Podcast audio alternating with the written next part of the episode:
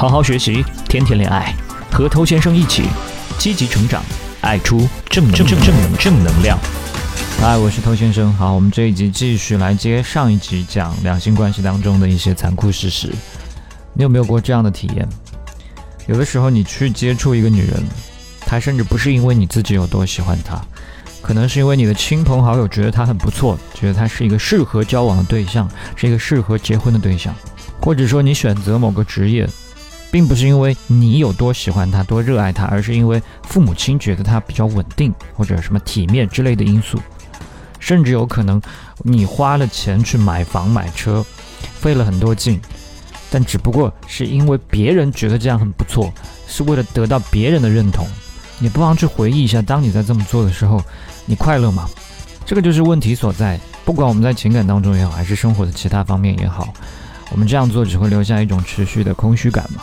那说实话呢，在现在这个年代啊，你想去掌控自己的生活，确实是不容易的。你的父母亲、你的朋友，包括周边的媒体等等各种各样的声音，对你的影响是非常大的。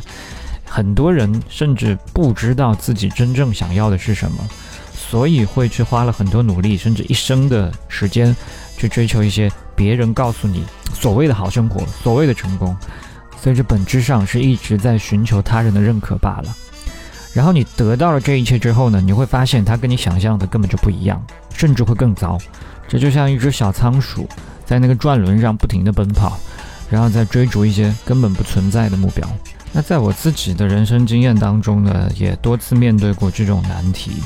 比方说进入别人想让我从事的一些职业，比方说追求异性是为了取悦亲人，比方说买名牌是为了融入所谓的社交圈。那我慢慢的意识到，这样的生活就是建立在寻求认同的基础上的。那有一天呢，我就觉得自己受够了，哇，真的很累。我就跟自己讲，我不要再去按照别人的想法去生活，不要总是那么努力的去满足别人的眼光，我要为自己想要的去生活。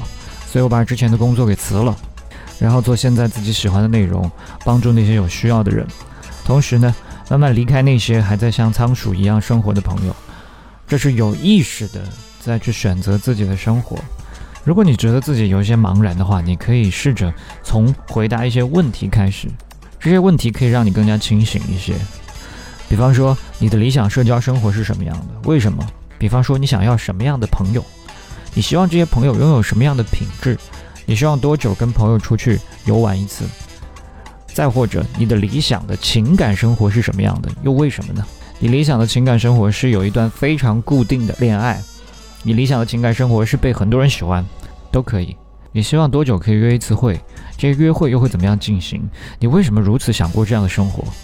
再来，你希望自己的工作又是什么样的？为什么呢？比方说，你愿意每个礼拜花多长的时间在工作当中？你想从事什么样的工作？再来，在你的生活当中，你不想要什么？你为什么不想要这些东西？比方说，你不想要老板。比方说，你不想要那些总是充满负能量的人；比方说，你不想要九九六；比方说，你不想要孤独；比方说，你不想要这种肥胖的身材。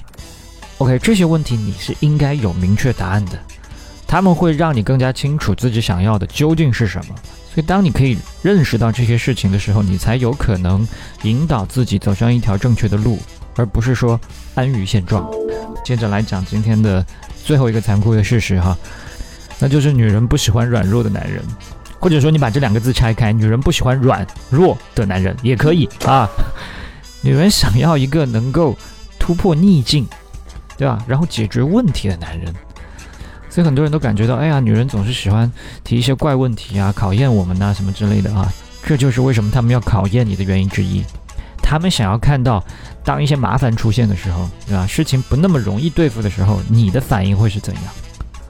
这样子他们才能够确信，说我如果跟你交往，你即使遇到麻烦，你也不会崩溃，你更不会把我们两个人的生活搞得一塌糊涂。所以，如果你常常被一些问题难倒，你自己都没有勇气去面对，OK，那确实是不太容易被女人喜欢的。因此，我们应该去把很多障碍当做是机会。